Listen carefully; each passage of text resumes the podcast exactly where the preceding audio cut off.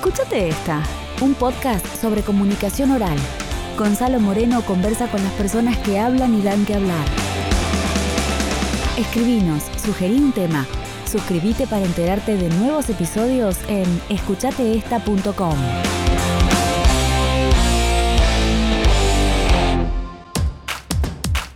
Bando es el actor más locutor y el locutor más actor que conozco. Grabó cientos de comerciales, actuó en decenas de películas, series y obras de teatro. Lo escuchaste gritar muchas veces. ¡Al mundo! Actuación, locución, emoción, capacitación, televisión, vocación, matriculación, creación, superación, acción y la historia de un pájaro con un duende. Todo esto vas a poder escuchar hoy en este episodio con el actor y locutor Bando Villamil. Bando, bienvenido, qué placer recibirte. Muchas gracias por haber venido. No, por favor. ¿Cómo te definís? ¿Cómo me defino? Si es que te definís de alguna forma profesionalmente. Me defino como actor, primero, y devenido en locutor comercial. ¿El devenido es positivo o es negativo? No, es positivo. M- muchas veces hay como una pica histórica entre los actores y los locutores por lo que pasaba, eh, sobre todo en los tiempos de la radio. Me refiero a los tiempos de la radio antes de la televisión, donde las estrellas eh, de- no, no podían, también la televisión no podían mencionar marca o producto y entonces necesitaban un, un locutor que lo hiciese por ellas y, y a las estrellas le molestaba mucho porque se perdían contratos, dinero. Pero más allá de lo histórico, no, no, a mí eh, la locución, ¿por qué digo devenido en locutor? Porque en realidad yo era actor, me metí era actor, eh, siempre fui actor y eh, salvo para algunos pocos elegidos es una carrera complicada desde el punto de vista de la continuidad laboral. Claro. Entonces a mí me pasó que, que empecé a hacer publicidades, empecé a hacer locuciones, me empezó a ir bien con eso, empecé a, a trabajar por izquierda incluso, y hasta que me puse a estudiar para cumplimentar de grande. ¿eh? Ya nos vas a contar un poco más de eso, pero quería repasar, eh, tuviste como cambios de dirección en tu vida, pero siempre estuviste muy vinculado con el arte. Primero fue la música, a los 28 la actuación, ¿y en qué momento llega la locución? La locución llega, eh, mira, eh, estimo que le- de, de la mano de la, de la actuación. En esa época todavía hacía comerciales de televisión Claro. como actor. En los principios uno está buscando por dónde y es una de las salidas laborales que tiene. Hoy ya no hago más comerciales. De imagen, ya no sé. De imagen, de imagen. Y lo, lo que sí, empecé a trabajar en algunos comerciales y en un momento me dijeron, me interesa tu voz y me llamaron para hacer cositas, cosas, sa, sa, sa. Después em- se interesaron en que hiciese locuciones. este, ¿Y a qué edad entraste en vínculo ya con la formación de locutor, con la carrera? a los 45 años. ¿Y eso fue por una necesidad profesional para tener la matrícula para poder decir las marcas? ¿Fue por una búsqueda personal de formación? ¿Por un deseo artístico? ¿Cómo, cómo llega a los 45 el decir voy a estudiar locución? En realidad yo venía trabajando bastante en publicidad y en locución, ya hacía locuciones, y me sacaron del aire, me denunciaron y me sacaron del aire en un momento, eh, en un comercial fuerte de Coca-Cola. Y bueno, me di cuenta que iba a perder mercado y decidí estudiar. No sabía qué hacer, en realidad. Pensaba todas las posibilidades, habidas y por haber, de presentar un recurso de amparo, ir a presentarme a LICER a ver si podían hacer alguna concesión o algo más. Y entre las voces que escuché, eh, Fernando Bravo me dijo, eh, lo que yo te recomiendo es ir a estudiar. Y, pero mm, me parece que me emparejé con mis pares a partir de esa actitud, porque era un tipo grande ya, ¿no? 45 años, y es una carrera terciaria, vos lo sabés, donde en general la mayoría de los, de los estudiantes vienen del secundario, son chicos de 20 años, 19 años, y entonces fue como un, un tema ir ahí a hacer ese régimen, pero sentí que me, me emparejaba eh, y después descubrí, digamos, lo hice por una obligación, por conveniencia, pero durante la carrera descubrí un montón de cosas. Primero, el hecho de ponerse a estudiar de grande, ¿no? que uno lo hace ya con otra visión. Eh, me sentí muy orgulloso de hacerlo.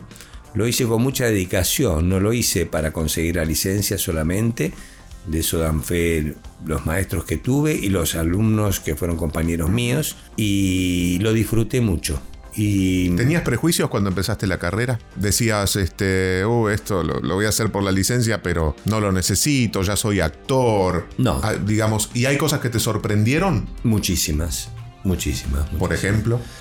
Em, por ejemplo, em, descifrar, porque la voz hablada, la voz eh, en distintos lugares que se utilice, es completamente diferente. Encontrar e, esos lugares de la locución comercial, ¿no? Y aprender un montón de eso. Muchas veces me ha tocado, por ejemplo, eh, competir con actores conocidos míos, además amigos de muchísima más trayectoria, muchísimo más nombre que yo y muchísima más popularidad que yo en comerciales y en locución de comerciales y sin embargo eh, ellos lo hacían desde el actor y yo de conocer las herramientas de lo comercial, de la locución comercial. Entonces, por supuesto, eh, ganaba yo, eh, no lo digo, digo, simplemente por establecer esa diferencia de lo que se aprende específico al estudiar algo específico. Hablando de eso, ¿cómo es tu proceso frente a un casting, por ejemplo, o a una grabación? ¿Hay un trabajo de análisis de texto? ¿Hay un trabajo de vinculación este, solamente intuitiva, ambas cosas. ¿Cómo te paras cuando tenés algo que grabar enfrente? Primero depende de si estoy en, un estudio o si estoy en mi casa haciéndolo.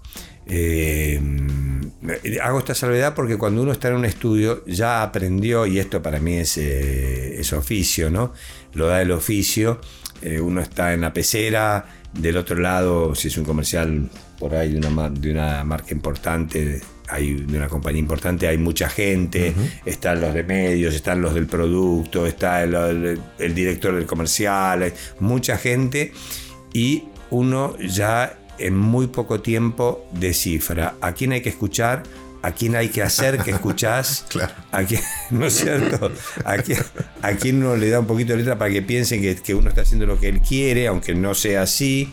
Eh, y no porque lo que yo piense tenga más valor o nada, sino que uno eh, tiene que ser genuino con lo de uno y hay una interpretación general de lo que uno va a hacer que le entra por distintos lugares y uno se hace una configuración y, una propuesta hace. ¿no?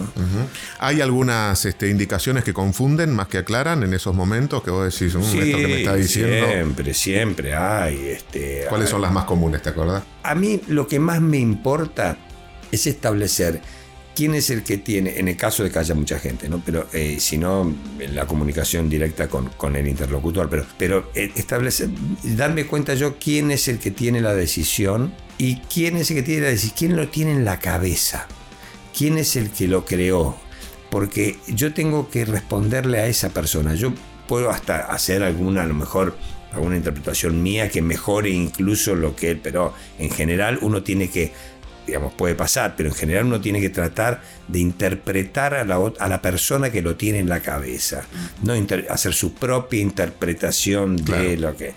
Uno tiene que tratar de escuchar al que lo creó, al que lo tiene en la cabeza y tratar de conformarlo en el mejor sentido, la palabra a esa persona. ¿Recordás eh, alguna persona que te haya marcado en ese aspecto, con quien hayas trabajado y que te haya influenciado, que hayas aprendido, eh, que te haya nutrido profesionalmente al momento de una grabación? Sí, sí. Mm, de mucha gente aprendí. En general, soy bastante permeable, abierto a aprender y eh, predispuesto a aprender de aquellos que uno respeta en el medio por el conocimiento que tiene y la casuística que han atravesado. En ese sentido, eh, quien, a quien recuerdo mucho es a, Agulla, a Ramiro Agulla. Eh, Ramiro Agulla eh, modificó mucho la manera de locutar comercialmente, desacartonando y llevando al locutor a un terreno más humano, que, que lo saque de toda afectación que después, viste, pasa siempre. Te dicen, mira, lo quiero cálido, esto, esto, pero que no parezca locutado. Te dicen, y que es una contradicción que no parezca locutado. Tiene que ser locutado dentro de determinados parámetros, pero no, no, no que no parezca locutado porque estás locutando. Obviamente. Pero bueno, eh, yo, yo siempre tuve mi experiencia actoral por delante. Entonces, eh, eso me, llevó siempre a un, a un, ejercicio de, sobre el texto, sobre el análisis del texto y poder hacerlo de determinada manera. Te iba a preguntar eso, ¿qué le aportó el actor al locutor? Muchísimo, muchísimo en la interpretación, que tiene que ver con, eh, con, toda la parabólica abierta y recibir todo y preocuparte por, por, por nutrirte de todo lo posible antes de que surja una propuesta de uno, porque uno se nutre, se nutre, no, es que uno es una computadora y dice, entonces lo voy a hacer así, no. Uno escucha, escucha, escucha, escucha, escucha, escucha y después lo hace como le nace, pero con toda esa información. Eh, ¿Te nutrís también de los medios de comunicación, de la calle, de la gente? ¿Sos observador de, o, mejor dicho, escuchador de cómo hablan las personas, de cómo se utiliza? Es parte eh, del trabajo del actor, ese, eh, por supuesto, ¿no? la observación permanente. Eh, pero lo que no soy es un escuchador de tandas o, dentro de lo que es eh, el métier de, la locución, no soy muy atento a eso, casi no veo televisión, prácticamente no la veo, eh, televisión abierta, ¿no? Sí escucho radio, pero televisión abierta casi no, no, no escucho. Bando, te pedí que elijas un audio de tu pasado y elegiste este. Llevamos un granero enorme, el más grande del mundo. Trajimos la ilusión de vivir en un país como el nuestro. Llevamos las ganas de sonreír a pesar de todo. Trajimos el futuro acá cerca. Llevamos el abrazo de un argentino a otro. Llevamos hazañas y hazañas y hazañas y hazañas. Llevamos talento, muchísimo talento. Trajimos videojuegos, peluches, sombreros mexicanos, todo de a dos. Los trajimos de nuevo a casa. Llevamos a Diego, trajimos a Dios. Llevamos a tus viejos de luna de miel con ellos.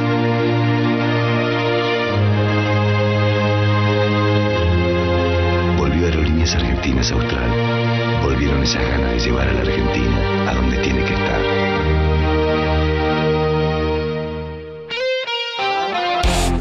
Elegí el comercial de Aerolíneas Argentinas por varios motivos. Primero porque es muy emocional.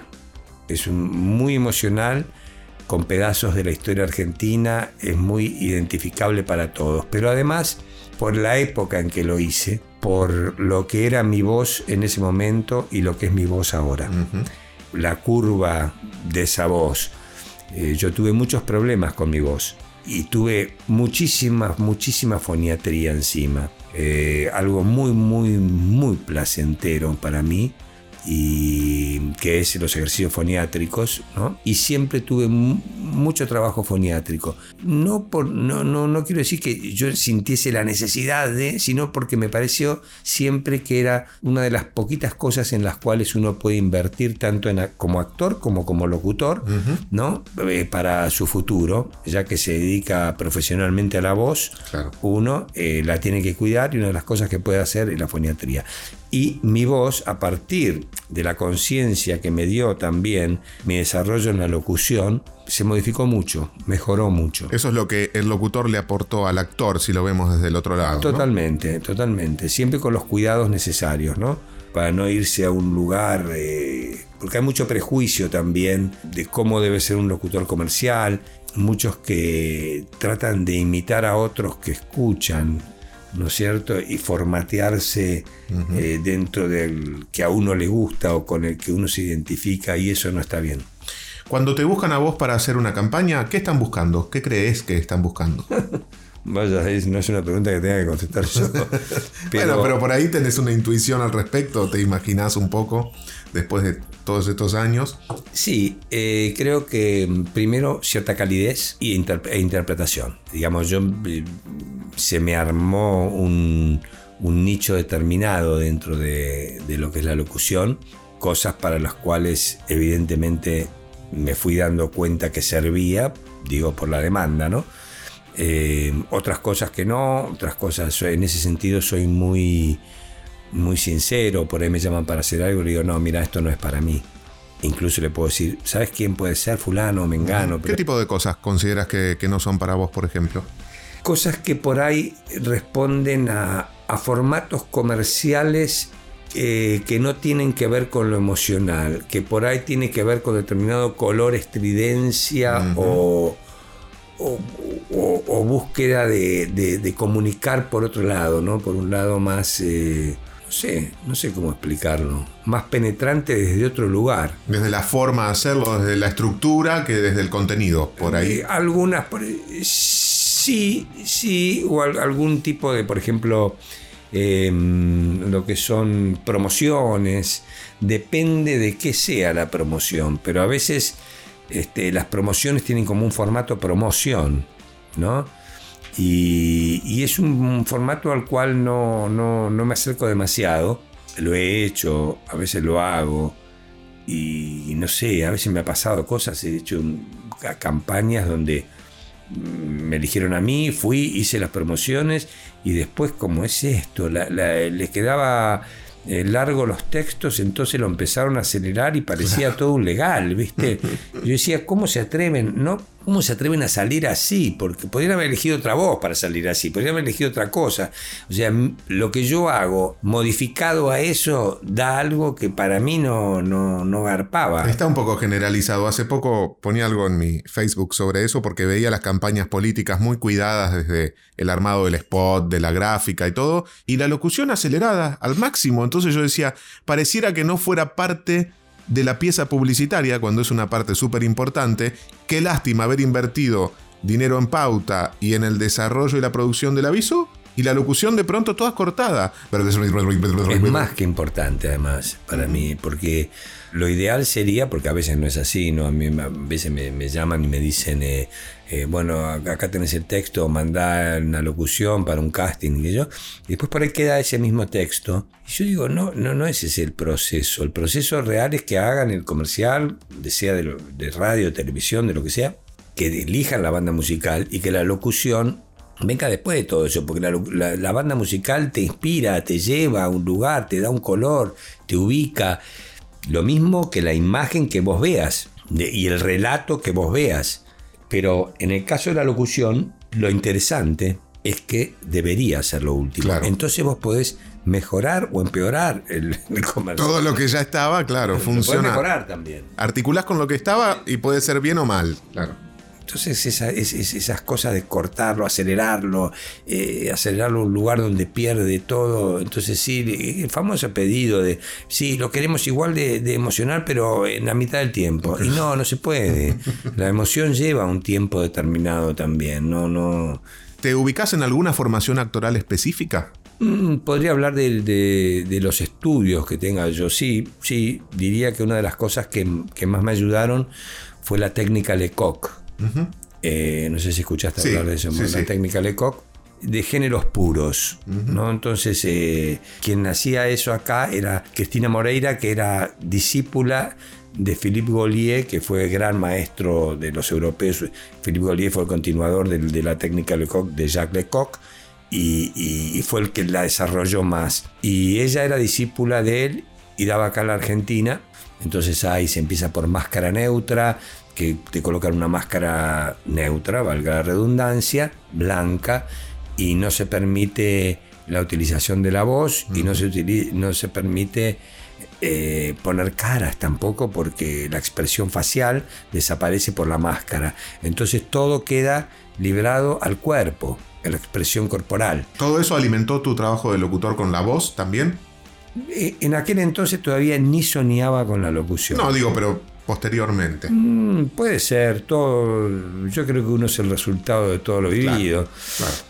Después otros lindísimos, después tragedia griega, eh, melodrama de, de posguerra alemán, después sin estética del escenario, Ah.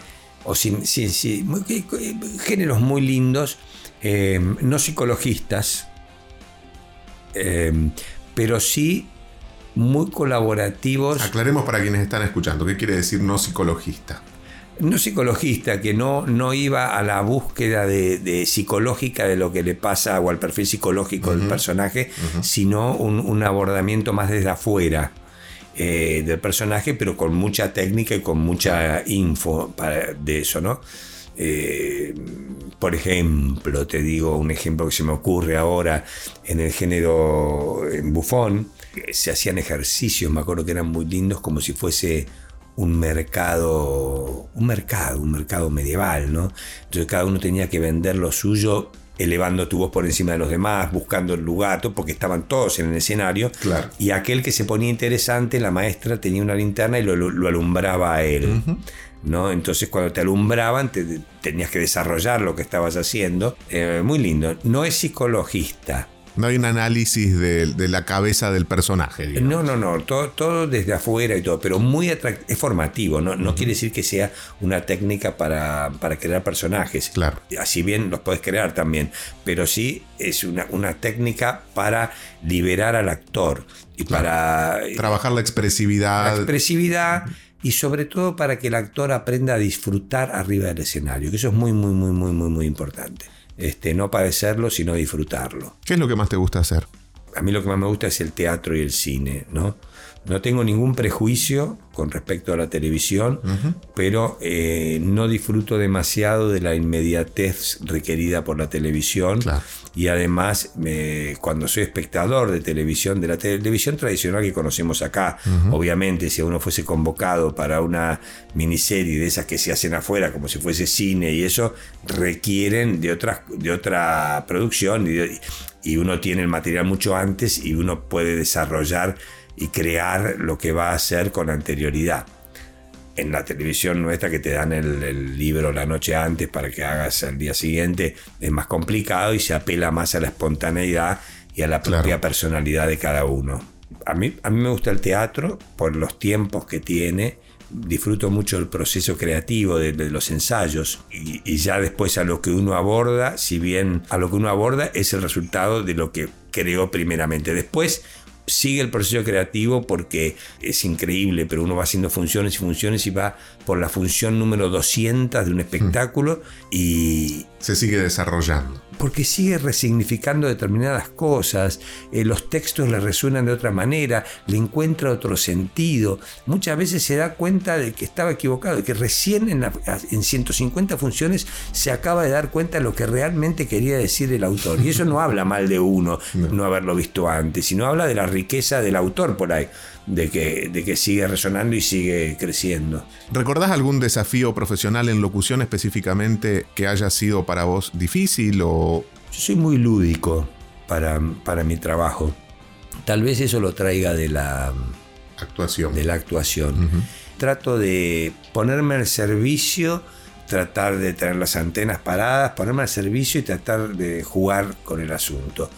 Creo que lo- lo- los desafíos más grandes son de las experiencias más, menos positivas, o sea, son de cuando uno no se sintió demasiado a gusto, cuando uno se arrepiente de estar ahí, cuando uno se da cuenta de que, que por ahí lo, lo agarró porque era un, un buen negocio hacerlo, pero, pero al estar haciéndolo se da cuenta que no, que no, que no, no es de su gusto. Entonces eh, ahí el desafío es más grande, porque uno tiene que tratar de gustar igual a pesar de estar incómodo. ¿Cómo ves la, la actualidad del trabajo del locutor? Bueno, creo que se está modificando mucho por todos lados. Creo que mm, la situación económica, y no, no estoy hablando de lo actual en este momento, sino lo que se viene arrastrando hace años ya, ha cambiado mucho y, y muchas veces se deja librado la parte de la locución se deja librada a, a un segundo plano. Por ejemplo, esto de que ya los castings no se hacen más en, en los estudios.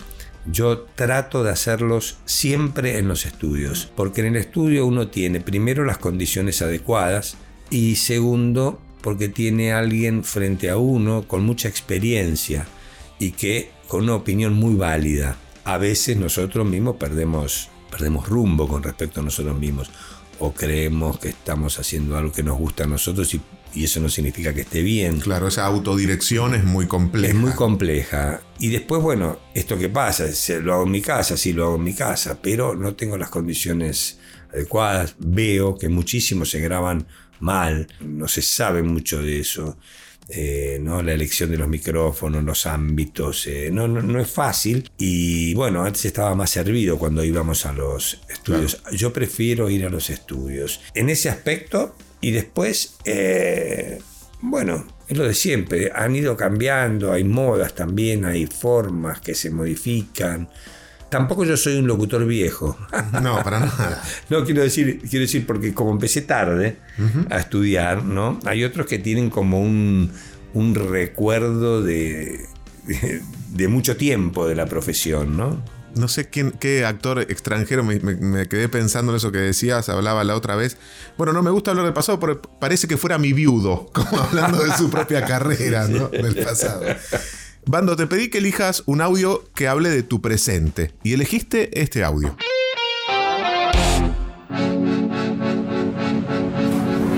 Office. Home office. Phone office.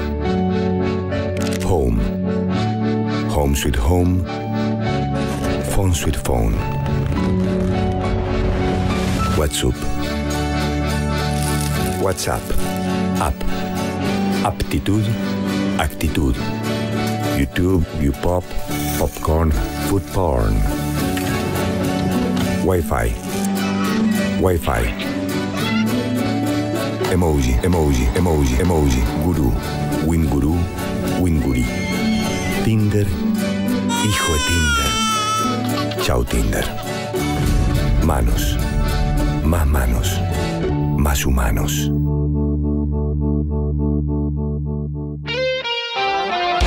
Elegí este audio porque es un comercial atípico que me, me interesó mucho cuando lo vi, me pareció muy moderno y bastante atípico. Y aparte que recuerdo cuando hice el casting para eso, eh, que era, había que jugársela porque había que interpretar realmente mucho lo, de qué se trataba ese comercial tan extraño. Y la jugada mía resultó. Y me gustó mucho el comercial como quedó después. Me pareció un comercial moderno. Si nosotros nos pudiéramos meter en la cabeza de Bando en ese momento de creación, ¿qué nos encontraríamos ahí? ¿Pensás imágenes, contextos, escenarios donde sucede la locución que vas a decir? Eh, ¿qué, qué pasa por dentro de tu cabeza en ese momento? un devenir caótico que hay que organizar, eh, lleno de cosas. ¿Que que- te lo ocasiona el texto? Y que hay que tomar un montón de decisiones. En este caso, eh, el texto, la imagen y el concepto del, del comercial. Incluso tenía cosas que yo no sabía que existían. O sea, era, era un, un comercial que estaba dirigido a otra franja etaria, eh, más joven. Eh, bueno, ahora ya sé lo que es, pero por Claro. ejemplo hablaba, decía hijo de Tinder, y yo no, no, no sabía lo que era Tinder. ¿Entendés? Ahora sí sé, obviamente. Ahora te contaron. lo que ¿eh? ¿Ya ¿Te contaron de qué se trata? Sí, sí, sí, sí, sí, pero digamos, se- se hizo mucho más cotidiano también y yo me enteré, pero en ese momento, no sé, serían los comienzos o, o era algo que ya había aprendido entre los jóvenes y en mi, mi- mi franja etaria o yo desconocía. ¿Tenés un manejo de mm, el trato con las productoras, con las agencias, eh, de mandar tu demo reel? ¿Cómo manejas esa parte de mantener eh, vivo el contacto con tus clientes, digamos, o empleadores, eh, si es que haces algo, ¿no? Nada, no hago nada. O sea, hay un sitio ganado, un lugar ganado mm, por comerciales. El- incluso no soy demasiado fisionomista y a veces me olvido de gente que he trabajado hace un tiempo y me da una vergüenza bárbara eso. Pero no, no, no hago relaciones públicas. Debería, pero no las hago. Eh, Sí, son estilos, son estilos. No, por eso te digo, no, no, sé mi si- vida pasa por otros lugares también y, y- y nada, y tengo como prioridad sobre lo actoral, porque es un juego precioso que a mí me encanta, y no quiere decir que, que, que, la, que la locución lo haga desde otro lugar de interés. ¿eh? Ya te dije que, que, encontré en esto algo eh, maravilloso y lo disfruto muchísimo, lo sé, sé, hacer por lo menos mi propuesta de esto y, y la disfruto muchísimo, muchísimo. Es me parece que se complementan muy, muy bien. ¿Hay algo que te gustaría hacer que todavía no hiciste desde la locución? Sí, sí. Me gustaría hacer algo, me gustaría hacer eh, audiolibros, sí. Raro que no hayas hecho, porque hay un montón ahora dando vueltas. Sí, sí, sí, pero no, me gustaría hacer más, que por el hecho de locutarlos en sí, por el proyecto, por qué, buscar o qué... Eh, me pasó en los últimos años que viví la muerte de mis padres, hace poquito, el año pasado, y, mm, o sea, y que viví la, agonía de ellos, la enfermedad y la agonía, y, como, uno, como van perdiendo posibilidades para casi todo. Y me parece que es de una ayuda enorme. Me parece que se podría hacer algo muy bueno para los hospitales, que se podría hacer algo muy bueno para los enfermos. ¿No es cierto? Este... Esa compañía de la voz desde el audiolibro. En este caso sí. Mi madre se estaba muriendo y lo único que no podía dejar de ver era pasapalabra.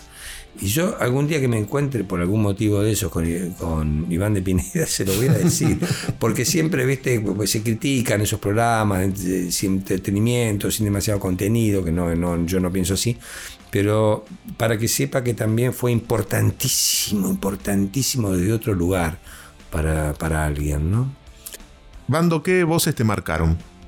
¿De ajenas? Sí. Pasa también con las voces lo mismo que pasa con los actores, ¿no?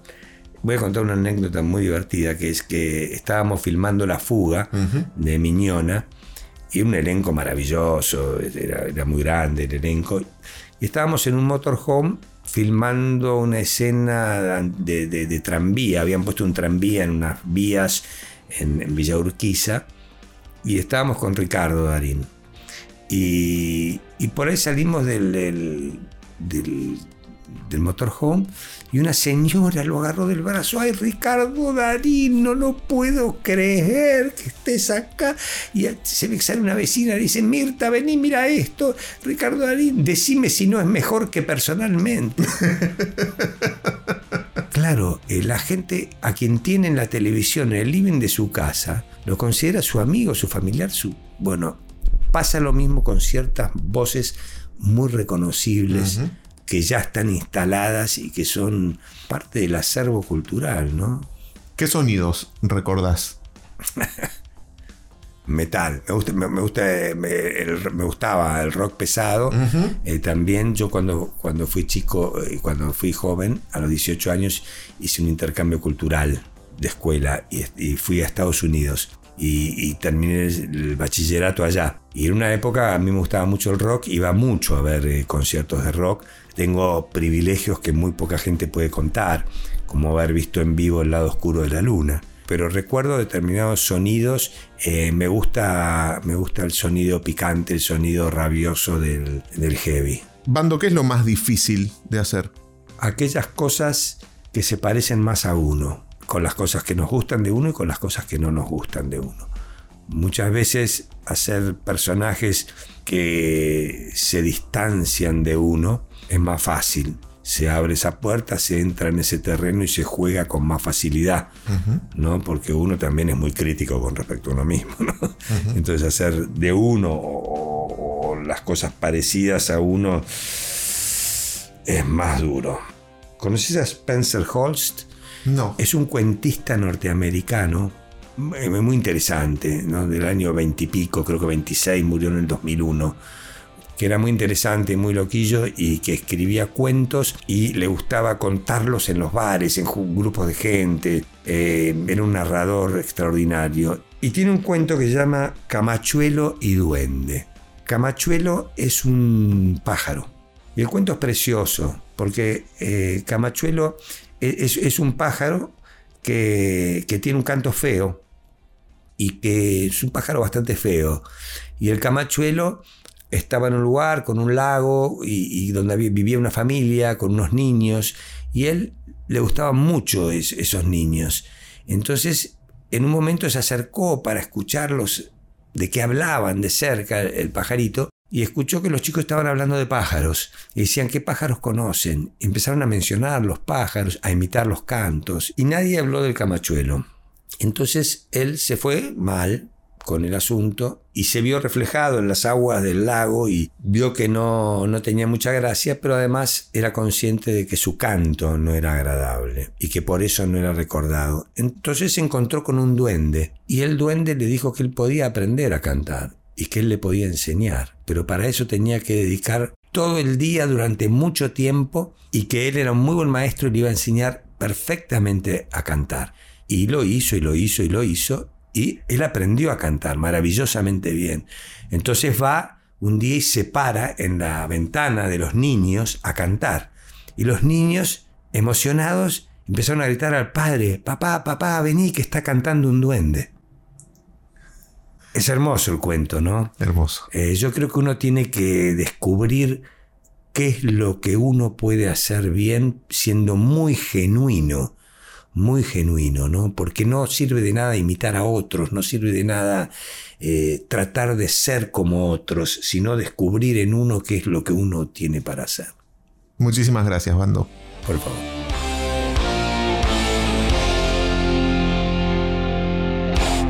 Podés contactar a Bando en su email, bandovilla, las dos veces con B corta, arroba yahoo.com.ar. Escúchate esta un podcast sobre comunicación oral. Gonzalo Moreno conversa con las personas que hablan y dan que hablar. Escribinos, sugerí un tema. Suscríbete para enterarte de nuevos episodios en escuchateesta.com.